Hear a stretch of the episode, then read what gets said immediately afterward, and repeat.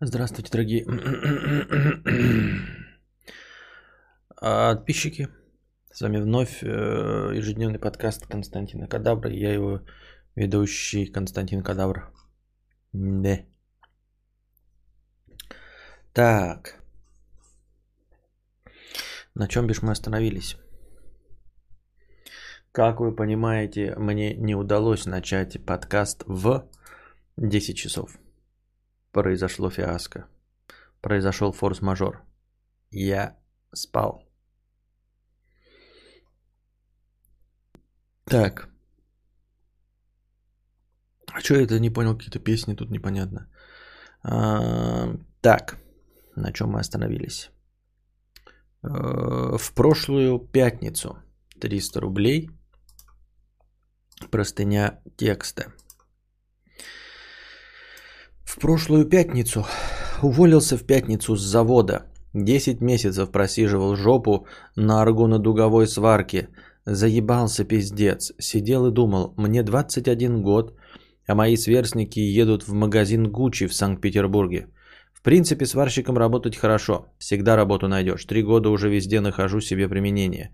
Просто заебался, смотрю на других молодых, там всякая хуета классная, коворкинг, дата сайенс, хуяинс, пиздец. Очень хочу сидеть в офисе с умным ебалом и говорить слова блокчейн или фистинг. Завидно. Зато я свободен душой и телом, и совесть моя чиста. Даже не знаю, чем хочу заняться на самом деле, ничего не понятно. Вот хожу гуляю, покурил крапивы, Говорят, помогает для печени. Что ты делал в такой ситуации, Константин? а в такой ситуации я просто ждал, а потом превратился в то, что ты видишь. А, в общем, смотри, э, что в этой ситуации делать? Ты видишь, значит, как эм, люди в твоем возрасте покупают Гуччи, Хуючи там и, по, и пятое, и десятое. А, просто тупо ждешь, вот. Э, ну, потому что у тебя нет родителей и потому что ты не предприниматель сам. Был бы предприниматель, может быть, бы и сделал себе состояние к 42 годам, и тогда твой сын э, мог бы в 21 э, покупать себе гучи-хуючи. Другого способа покупать что-то в гучи-хуючи, кроме как иметь папу, больше нет. Ну, просто нет и все вы можете сказать, ну как же есть вот мелстрой, например, да, или там какой-нибудь еще, а, у которого батя не, не, не богатый. Но это а, единицы, ну прям, прям скажем единицы. В остальном а, все эти истории успеха это история успеха Гусейна Гасанова. Вот, я ни в, том, ни в коем случае их не осуждаю, ничего подобного. Я к тому, что если ты в 21 год не ходишь в Гуччи, вот, то ты с этим а, поделать ничего не можешь. Просто ничего. Ну, прям совсем. Э, то есть, э, даже если вот ориентироваться на мелстроя, это настолько из ряда вон выходящее событие, что, по сути дела, это для того, чтобы стать мелстроем, а, ну или повторить его успех, ну можешь покупать лотерейные билеты.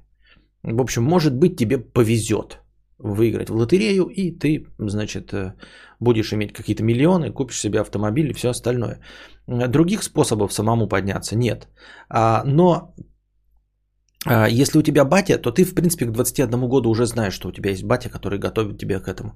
То есть, если ты задался вопросом, почему я не в Гуччи, то все, уже не будет. То есть, батя у тебя вдруг не станет миллиардером.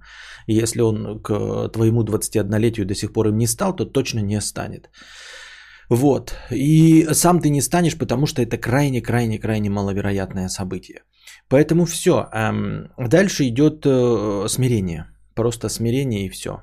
Не забывай, что жизнь э, не вечна, и даже если ты, в отличие от меня, э, будешь горевать по этому поводу долгие-долгие десятилетия, то все равно рано или поздно жизнь закончится от твоей старости, и мучения прекратятся.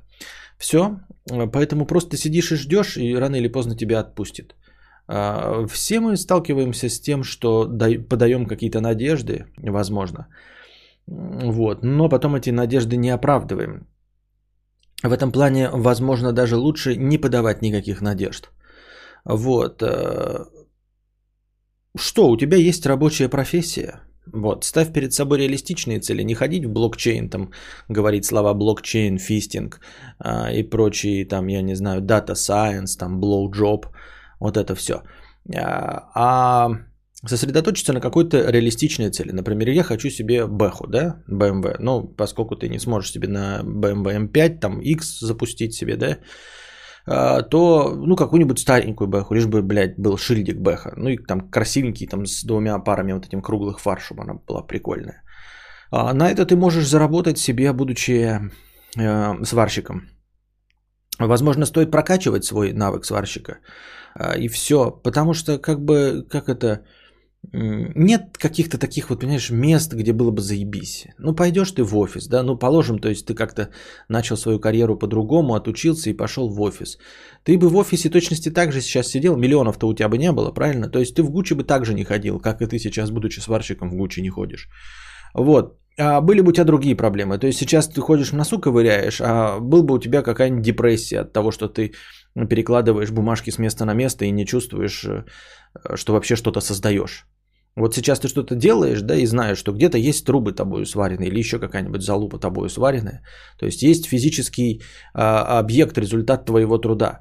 А когда ты будешь сидеть в офисе, жирок нарабатывать, просто в розовой рубашке как черт ходить, а каждый раз с 9 до 6 кидать копье, так еще не будешь видеть результатов своего труда.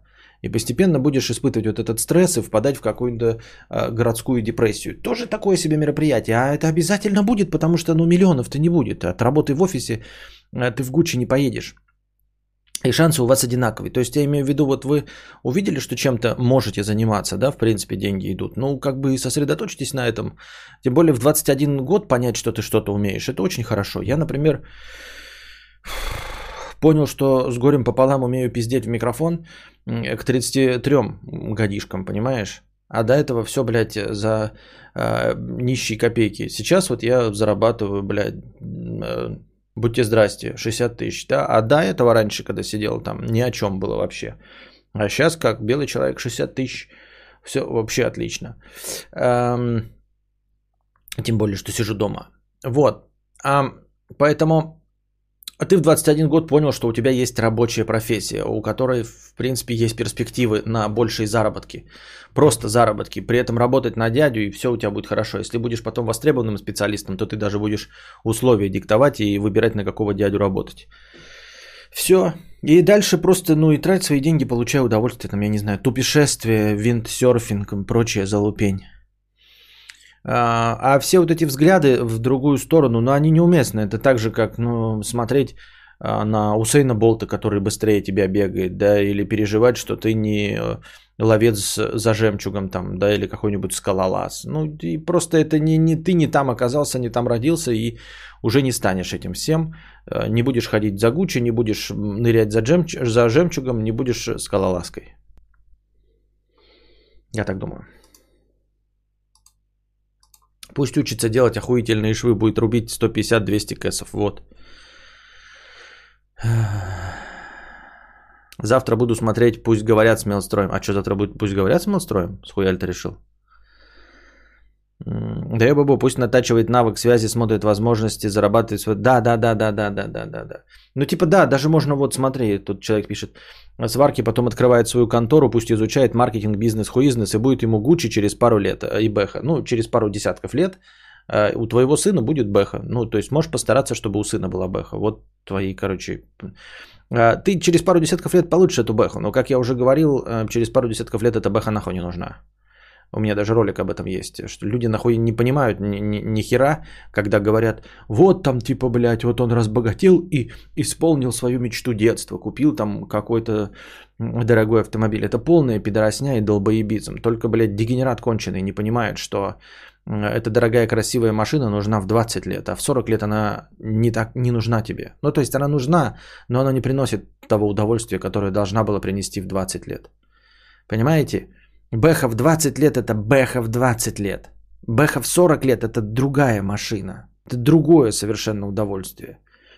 Э, хороша ложка к обеду. Понимаете? А когда тебе 40 лет, когда ты, блядь, напрягся, у тебя э, геморрой, у тебя простатит, блядь, у тебя лишний вес, ёптать. жена, семья, и у тебя, блядь, это ебаная бэха. Да нахуй тебе нужна, блядь? Ты просто в ней жопу возишь, никакого кайфа не испытываешь.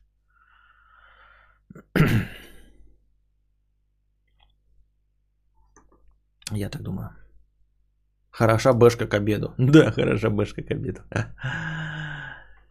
Так. Антон Фр, 100 рублей. Межбулочный донат, хорошего стрима и добра. ЧГК было супер. Хотелось бы еще хэштег ЧГК, спасибо. Я вообще до всей этой ситуации думал, что Мелстрой это просто какой-то отписчик мем здесь, а не блогер.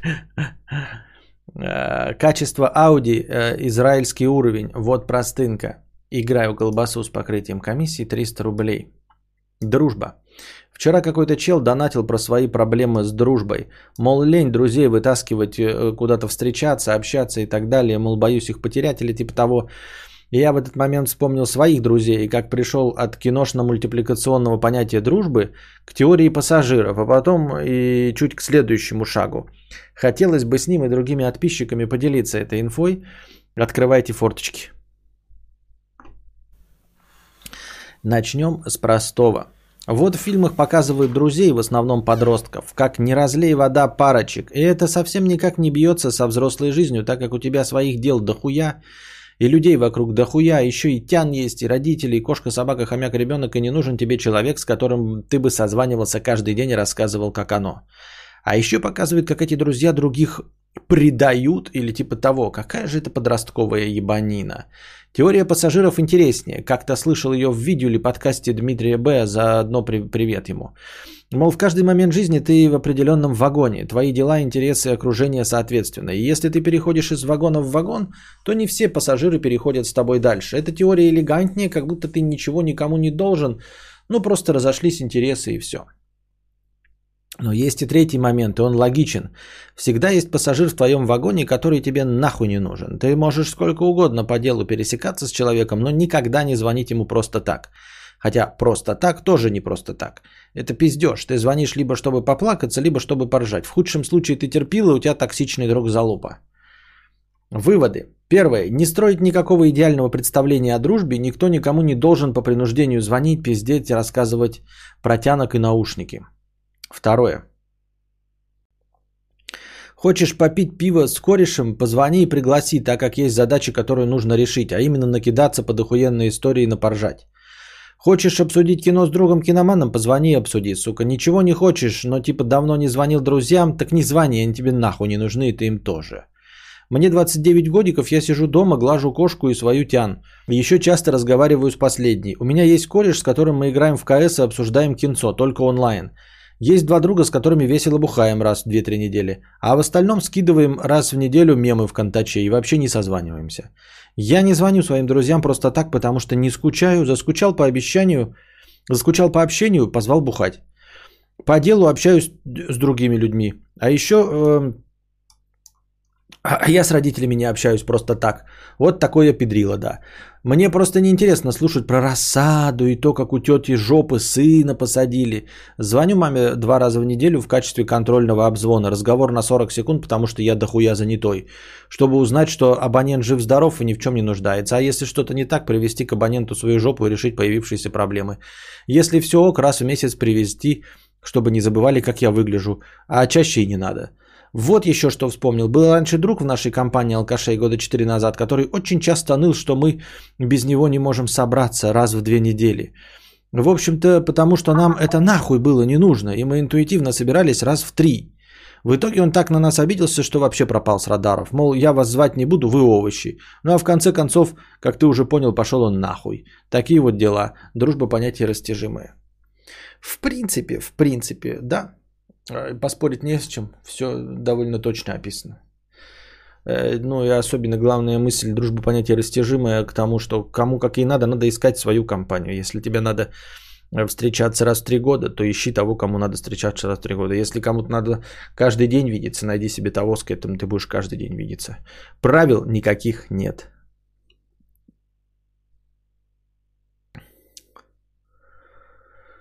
Почему киноман не выпускает ролики вообще?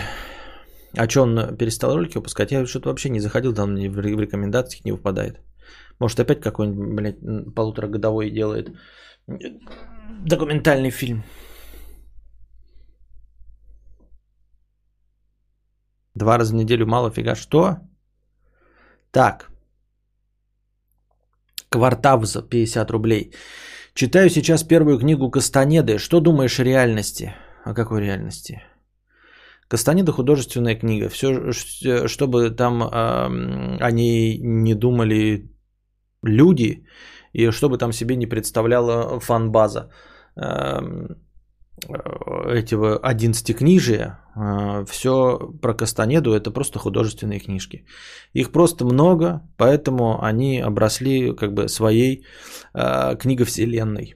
И в этой книге вселенной есть поклонники, только одни из них понимают, что они точности такие же, как фанаты Стартрека или Звездных войн. Ну, то есть фанаты Стартрека и Звездных войн понимают, что они просто поклонники выдуманного мира. А есть дурачки, которые думают, что им какую-то там правду написали в художественной книге, которая художественная, написана как художественная, преподносится как художественная. Все говорят, что художественная. Вот. Также посмотрел в интернете разные факты про его жизнь и смерть. А, кого? Карлоса Кастанеды? Ну, это классический писатель одной книжки.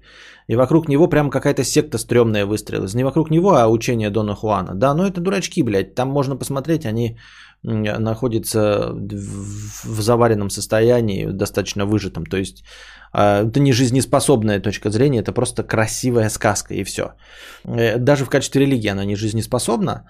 А сам Кастанеда, э, в принципе, там говорят, что вот он как-то там босиком ходил, секретный. Да это все херня, просто тогда информации не было. Обычный профессор, э, профессиональный писатель. Вот. Что не был публичным, так никто, написав суперпопулярную книгу, Э, особенно публичным не становится по-честному, да, за редчайшим исключением, э, когда писатели упиваются своей славой и знают, как ею пользоваться, там, Стивен Кинг, там, Роулинг, например, э, этот Джордж Мартин, вот, а если мы, например, обратим внимание, да, хотя бы на нашего Пелевина, которого, блядь, все знают, все читают, а три фотографии в интернете, блядь, Э, две из них э, с литературного конкурса, куда он сам приехал, он все в одних и тех же темных очках. Никто не знает, где живет, ну хотя где-то знаю, ну там проскакивает, но всем на самом деле насрано. И тоже такая мифическая личность, я ебал. И эта мифическая личность живет вместе с нами в 2020 году в мире смартфонов, GPS-навигаторов, э, веб-камер, всего, что возможно, чтобы раскрыть, где сидит Пелевин, чем он занимается и на какую порнуху дрочит. Но он принимает какие-то минимальные, минимальные меры предосторожности, и никто нахуй не знает, где находится Пелевин. Что уж говорить о каком-нибудь Кастанеде в 70-е годы. Вот. Все по стандарту Селлинджера. Напишешь какую-то книгу, и у нее появляется э, толпа неадекватных фанатов. 86% долбоебов и дебилов, блядь, которые тебя преследуют и думают, что ты светоч и мудрец. Вот. Селлинджер от этого бега, бежал, бежал, бежал, и потом настолько убежал, что закрылся нахуй. Э, и дальше даже книги не выпускал, чтобы их неправильно не восприняли, а все в стол писал после смерти, чтобы распечатали. Вот, Кастанеда точности также сразу же а, обрел популярность. По большей части писатели не готовы к рок-н-роллу, как я уже говорил. Писательство это не то, что ты там становишься публичным, ебать, пьешь алкоголь и трогаешь за жопу дам. Ну, разве что какой-нибудь Салман Ружди такой хуйней страдает. Но говорю, прям редчайшее явление. А в остальном писатели, вот если сталкиваются с такой неожиданной популярностью, они как раз-таки уходят на мороз. Как Селлинджер, как, как Пелевин, так и Кастанеда ушел на мороз. Но это добавляет э, мистичности образа. Если ты писал какую-то хуету типа Кастанеда или Пелевина, то это добавляет тебе мистичности. Но на деле это просто люди не очень публичные. Вот. А, а то, что он написал, это просто сказка. Но она достаточно подробная, достаточно многослойная. Каждая новая книга по-новому раскрывает и дополняет детали а, взглядов, придуманных в первой книге. И ну, получается довольно такой реалистичный срез, как будто бы реальный, реального религиозного мировоззрения. Вот. Но ну, а на самом деле основанный на мифах, да, как и все, что вот ну, миф у нас есть в, во всем мире. Основанный на мифах, очень-очень хорошо проработанный, э, мастерски э, написанный труд, ну, труд, не труд, мастерски написанная, так как я уже сказал, сказка э, интеллектуалом. Но это как вот берет какой-то вот человек, занимающийся вот э, всем этим фольклором, собирает ебанистические сказки, а потом, если он достаточно хорош в этом, он собирает в один какой-то огромный эпос. А если он еще обладает писательским талантом, то из этого можно сделать прекрасный образец. Э, что и получилось у Кастанеды. То есть отсылочки есть к реальным там индийским этим, да? Но он же сам был просто с бабушкой, с дедушкой поговорил, э, какие-то вот э, заметки из жизни мексиканских шаманов знает, а потом все это обработал, поскольку являлся э, очень умным человеком, ну профессором не зря, и имел талант писателя, все это скомпилировал и собрал в 11 книжек довольно реалистичную концепцию. Все. Ну а дальше дебильная фанбаза – сделал свое дело. Вот, а теперь даже читать как-то стрёмно. Не бойся, если ты нормально все воспринимаешь, то все будет окей. Я так думаю, мне так кажется. Так. Анкет очка. 50 рублей с покрытием комиссии. День четвертый карамбовируса. Вот если честно, до пандемии карамбовируса, если кто-то болел прям с температурой, разве кто-то выходил из дома? По сути же, в основном люди-то и сидели дома, или мне кажется – да с температурой никто и не выходит. И с карамбовирусом с температурой не выходит. Мне кажется, люди выходят, когда температуры нет. А так-то, да, с температурой тут дело не в том, что ты злой, плохой или э, хочешь кого-то заразить, а просто ты не знаешь, как бы и не чувствуешь. А дела делать надо.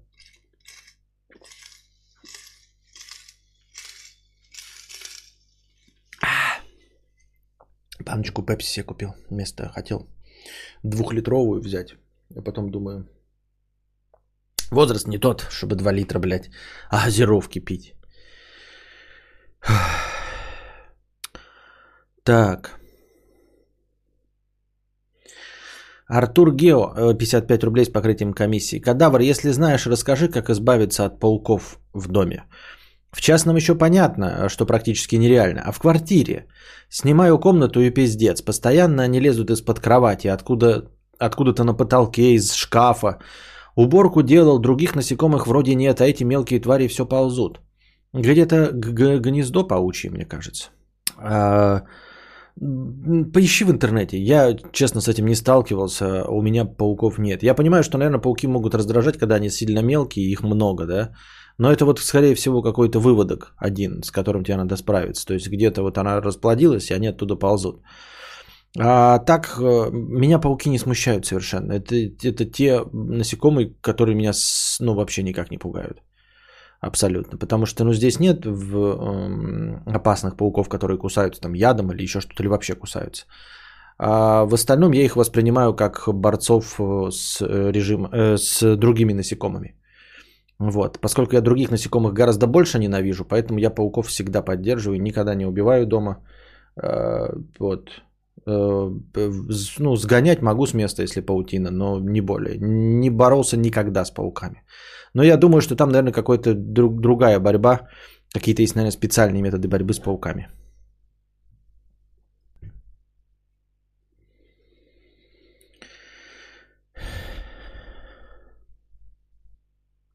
Ну и все, дорогие друзья. На сегодня наш подкаст великолепный закончен. Поздновато я начал, конечно поздновато.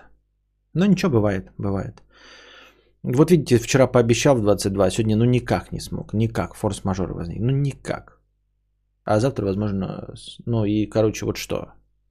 Я хочу начинать в 22, а получится как получится. А, надеюсь, вам понравился сегодняшний 25-минутный подкаст. Держитесь там. Вам всего доброго, хорошего настроения и здоровья.